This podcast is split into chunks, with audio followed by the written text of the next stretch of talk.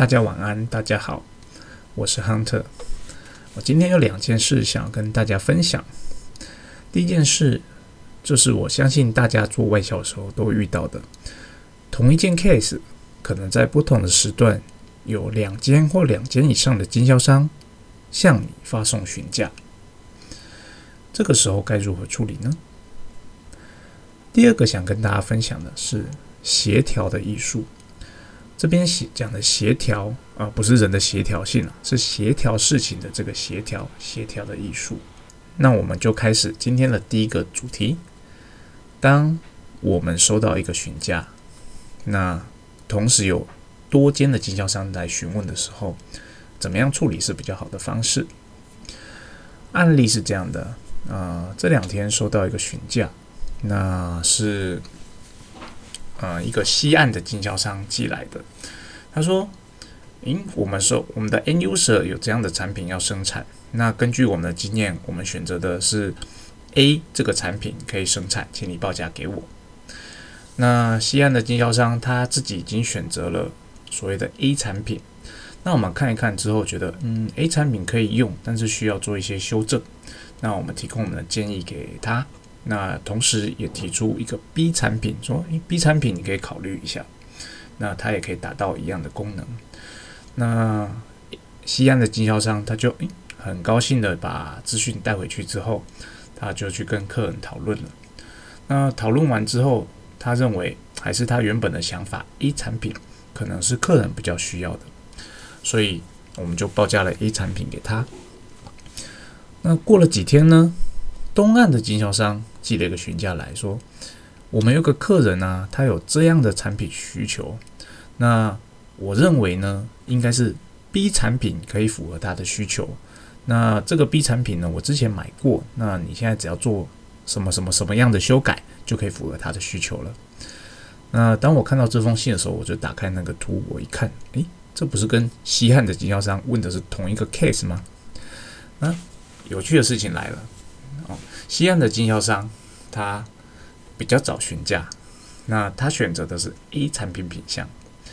东岸的经销商今天才来询价，他选择的解答是 B 产品。那于是呢，呃，业务小姐就来问我说：“诶，怎么办？他们两个在问同一个案子，诶，那我西东岸这个我是不是要报价？我要不要报价？”我说：“当然报价，为什么不报？”虽然说我们知道它是同一个 case，但是呢，西岸它要求的是 A 产品，东岸要求的是 B 产品。对我而言，我可以当做不知道这件事情，我就直接报价给他啦。那至于客人要选择的是 A 产品还是 B 产品，那是他们自己去跟客人说明，看他们谁能够说服客人自己的选的那个设备比较好。所以你就放心的报价吧。当然，事情可能没有这么的简单。过了不久，呃，西岸的经销商回头来问说：“诶，那我们想过之后，那个 B 产品好像也不错，你能不能把 B 产品的价格也给我们？”哦，这个时候就不一样喽，因为原本是西岸的说他要 A 产品，东岸的说他要 B 产品，所以说，因为我们可以很放心的就两边都报价。那现在。西岸的也说他要 B 产品，那如果是选择 B 产品的话，基本上他就跟东岸会一样。这个时候呢，我们需要怎么办呢？我们要需要做抉择吗？我要报价吗？我相信这是很多人，当你遇到同样一个询价的时候，那你们内心会做的纠结。其实这个时候呢，你只有呃很简单的思考方向。那个时候呢，其实我们能做的选择，呃，不能说有限，但是比较恰当的选择有两个。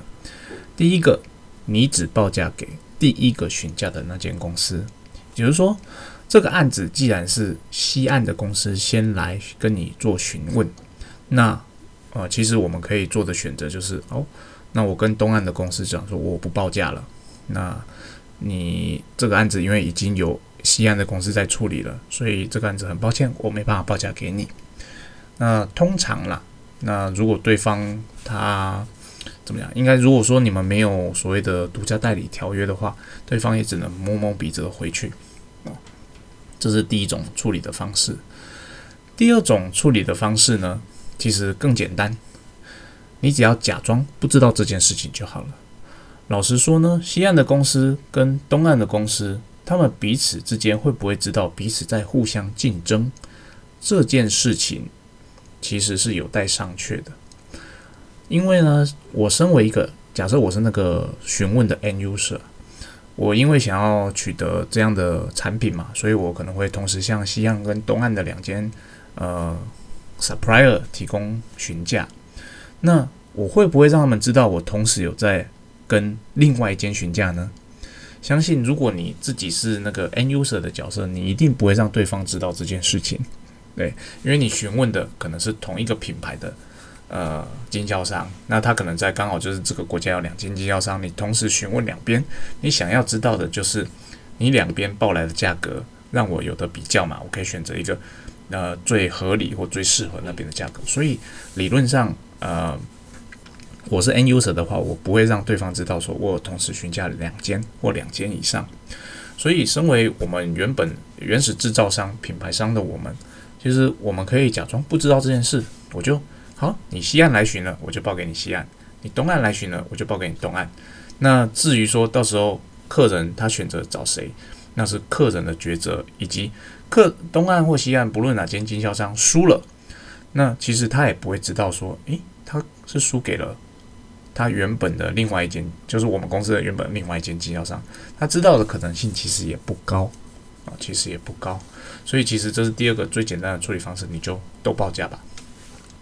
当然了，在商业上的考量不会这么的单纯，尤其是当我们在做呃。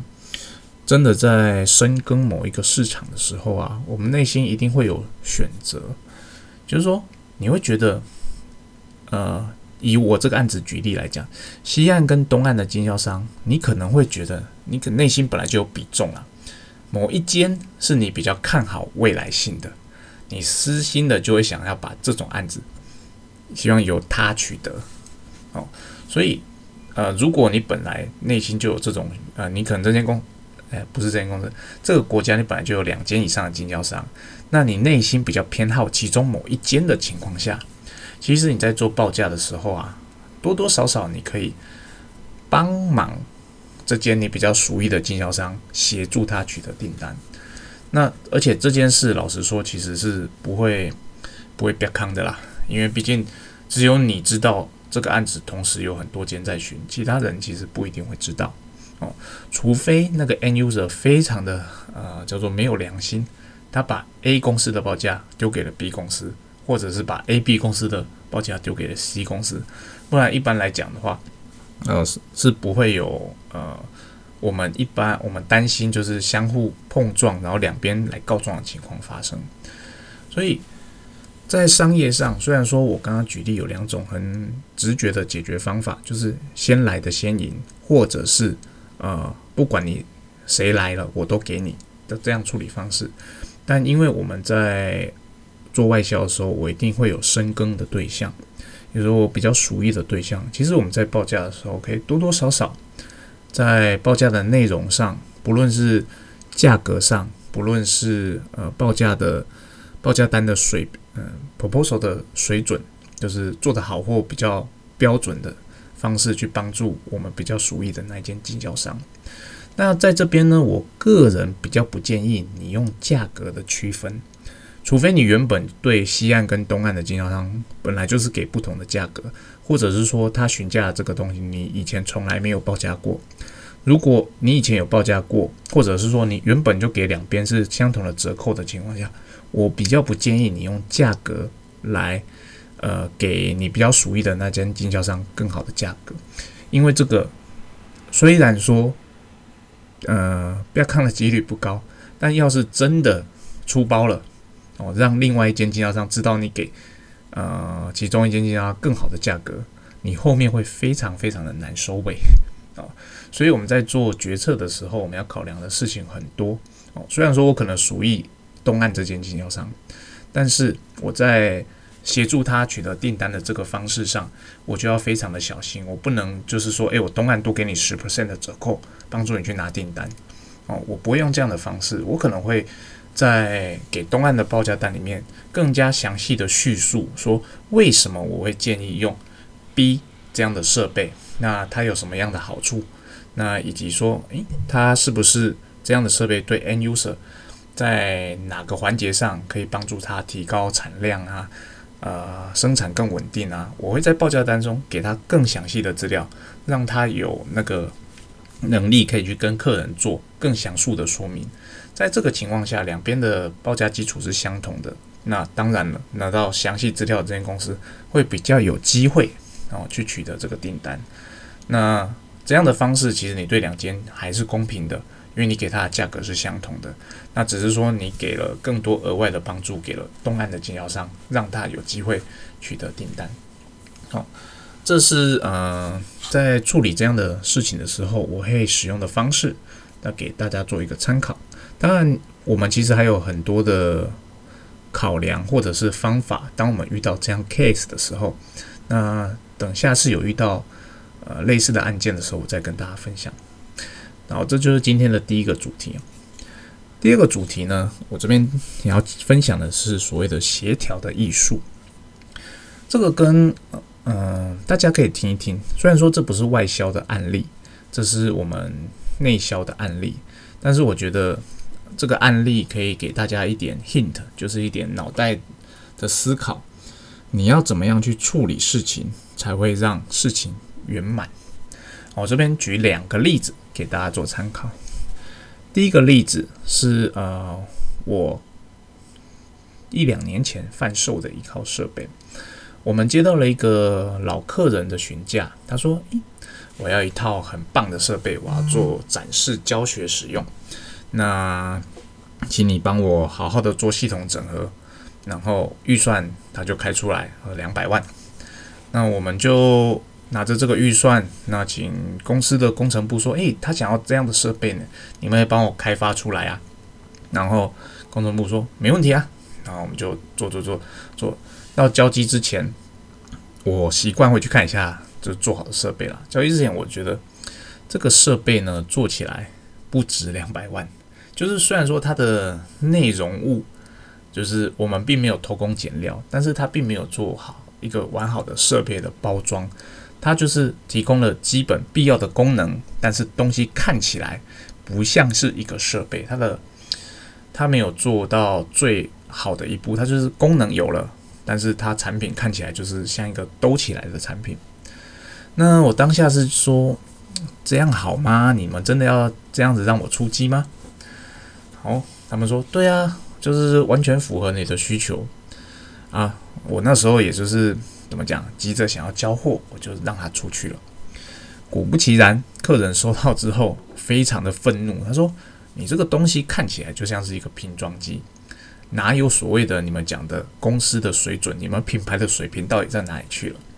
哦，这个时候，身为业务的你该如何处理呢？哦，当下。我的处理方式是这样的：我首先先听他的抱怨。好，不好意思，对不起，对不起，我真的没有料到，呃，我们收出击的时候会是这样的状况。然后呢，呃，我跟他说，我去了解一下状况。回来之后，当然这是一一个所谓的紧急事态嘛，我必须跟公司反映说，这个事情现在真的是客人非常不满意，我们必须要解决。那我们解决的方式就是，好，公司定案，我们会处理。我们会处理的方式就是，诶，我们把设备拿回来，把它重新包装成更像品牌设备的这样的包装，然后再交回去给他。但是呢，如果我们单纯的只是这样处理，其实是对我们品牌形象不好的，表示说你这个业务你卖给我东西，你就是随便卖嘛。哦，那我给你预算了，我那么信任你，结果你交交给我的东西是一个。看起来像拼凑起来的东西，哦，所以我那时候对客人的说法就是，对不起，啊，这套设备出机前我已经发现有这个问题了，但是呢，因为这个设备我们赶着交要交机，那我们原本要做的那些形象包装的，其实我们已经发包出去了，但是它还没有回来，但因为这个设备急着要送达您这边，让您可以赶快的使用，所以啊，我们这里。就是先以现有的呃这些结构件先把它组装起来，让你在现场可以先做教育训练，做紧急的使用。那我们这边，我这里啊，其实呃并不知道公司他们那边在赶设备的时候，决定这这样先出给你，他们并没有事先的通知我。他，然后我现在了解事情之后，确实他们有要帮设备做一个很好的包装，然后不好意思，那因为我这边并没有被告知到，所以我们这里公这是我们公司内部的疏失，那请您谅解。那我们一定会把这件事情处理到好，我会把设备拉回来，重新包装之后交给您的设备，绝对是看起来物有所值的设备。好，这里呢。这以上是我我跟客人的对话的结录了。这里呢，其实有一个重点，重点在于我身为业务，我必须要让我的客人相信我对这件事情是不知情的，然后我很快的去处理这件事情，让这件事情可以让客人满意。这里的关键点就是在，虽然说我本身是知情的，但是我必须让客人相信我是不知情的。为什么呢？因为假设我知我呃，客人认为我业务端我是知情的，那就表示说你就是想要糊弄我嘛。你设备来了，因为我抱怨，所以你才愿意拉回去重新做嘛。所以你本来就是打算糊弄我啊。是，如果你是客人，你是不是会有这样的感觉？但如果我是业务，我能够让客人认为我个人是不知情的，呃，然后其实公司内部他们是有在处理这件事情的，只是他并没有让我第一时间了解到这件事情的情况下，客人其实他的感受会不一样，他会认为，哎，你业务这边居然没有被告知到，但是你很努力的帮我去厘清这件事情。然后，而且你真的如我所愿的，把我现在很不满意的设备改成我很满意的设备了。你们仔细想想，这两个到底有什么的差别？这个的差别其实就在于感受，哦，感受。你如果是觉得自己是被第一线业务人员所欺骗。你那个感受其实是非常非常差的，而且你不会再信任这间公司。但如果你相信跟你接下来第一线人员对这件事情并不知情，而且他很努力的想要协助你去解决这件事情，等这件事情完成之后，其实对客人而言，对你们公司这个品牌的信任度，它并不会有任何的减损。所以其实它的差异非常非常的大。大家可以好好的再思考一下，为什么会有这样的差异？其实这就是所谓的人性啊，所谓的人性。所以当我们遇到这样的紧急事态的时候，我刚刚的处理方式，千万 千万要学起来哦。我们第一线业务人员虽然说我不能耍赖，但是我们其实可以用呃迂回的方式帮对方解决问题，但不会降低他对公司的满意度。这个是呃案例分享一，案例分享二呢，其实是呃一个跟交期又有点关系的案子。那它也不是外销，它也是国内内销，但还是给可以给大家分享。就是呢，我们有个客人，他向我们订了设备。那订了设备之后，他现场的厂房呢，一直没有办法决定好什么时候可以完工。那我们设备是要他厂房完工之后才可以交机嘛？那交机之后才可以去做送电啊、测试啊，实际上上线运转，所以他厂房没办法原啊确定什么时候完工，就表示我设备这边的交期其实是非常难以估的。那因为这个案子呢，我们生管就跟我们业务说，你一定要确认我这个设备什么时候可以交。如果我现在照你现在给我的交期啊，我去做生产了，到时候我设备生产好了之后，你要。可以让我把设备出出去，不然你设备就是占我的呃产线的空间，我会一直卡在那边。而且你如果还不知道什么时候交，它是不是一卡可能是好几个月？这种时候呢，你身为业务你怎么办？你要公司会给你压力，叫你赶快交机，但客人那边厂房又还没好，那你设备印制出出去的话，诶，设备可能在露天淋雨又坏掉了，到时候又算谁的？哦，所以这个时候呢，呃，我们我建议的方式其实，嗯，蛮简单的。那在我提出我建议的方式之前，先提供我们业务的处理方式让大家参考。我们业务呢，收到这样的讯息之后呢，他很很好的，他就去好，我会赶快去跟我的客人说，哦，这个我们设备，呃，什么时候会好？那你那个厂房什么时候会好？我要找一个交集。于是他就去找客人开会了。客人说，嗯，好，我的厂房可能是呃六月底会好，那你的设备就六月底之后再交来吧。那到时候，呃，业务也。很保护公司，他就是跟这人讲说啊，如果到时候六月底你的厂房不会好的话，我设备还是要交过去哦，你要自己找地方放哦。那可能你自己找仓库，那到时候从仓库到你这个厂盖好的是这一段的第二段的运送路程，你要自己出哦。客户非常保护公司嘛，但你站在客人立场想，这一段话你听了是会非常非常的不爽。如果你是那个客人，然后虽然说最后业务。呃，得到了客人的承诺。好，我的厂房预计是六月底会好。如果六月底没有好的话，你设备还是交来我这边，我会找地方让你放。而且，呃，等我厂房好了，然后从放置的地方把设备运到呃我真的盖好了厂房的这段费用我会出。他也很真的拿到了客人这样的承诺，但是客人其实是非常非常不满意的。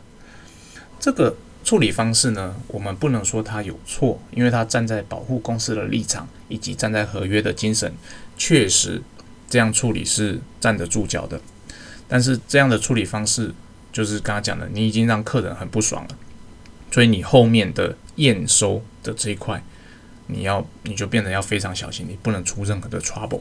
客人如果到时候还是很不爽的话，他一定会挑你的毛病。那我们有什么更好的处理方式呢？其实，在这个案子之后呢，我就跟业务分享说，其实啊，你有更好的处理方式。怎么说呢？因为其实生管在提醒呃我们说，诶，你要确认客人的厂房什么时候会建好，因为我要开始排生产喽。如果你没办法确定话，我生产排下去，到时候不能出机，你们业务要负责哦。我们业务听到这句话就怕了嘛，对，所以我赶快去。逼客人说：“你厂房要好，设备要赶快交去啊！”但其实有个更婉转、更好的处理方式，呃，而且它并不会伤到双方的和气。我们应该可以到客人那边去跟他说：“诶，老板，呃，我们看你这个厂房的时程好像没有办法掌握的很好。那根据这个案子，我们原本的交货期原本是五月底。”那我们设备呢？现在在生产中。那因为你的厂房不确定什么时候会好，那我们设备如果生产好了，我们这边如果放在我们公司的话，可能会有一笔所谓的仓储费。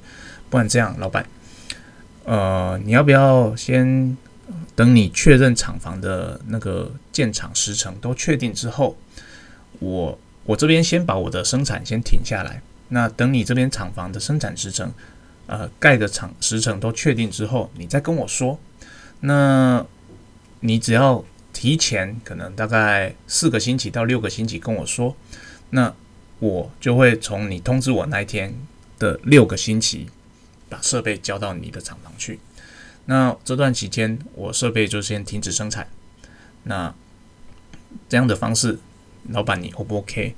那当然，我们公司可能也不能说你这案子无限制的停嘛。那只是说我们愿意这样子做，让双方更好配合。那不能停太久。那老板，你觉得是三个月还是五个月好呢？请你开个时间，那我们到那个时候再来做检讨。如果到那个时候你的厂房还是不能确认，呃，何时会好呢？那是不是请你先支付一下第二期的定金？那让我们老板这边比较放心。那你这边也可以确保说，诶，等你确认呃厂房的时程都好的时候，你设备是会准时到的。哦，这样的方式其实我们并不会给客人所谓的压力，而且他你会让他觉得你在帮他协调事情，在帮他处理事情。为什么要这样子做呢？其实有一个很大的重点，在于生产的管控。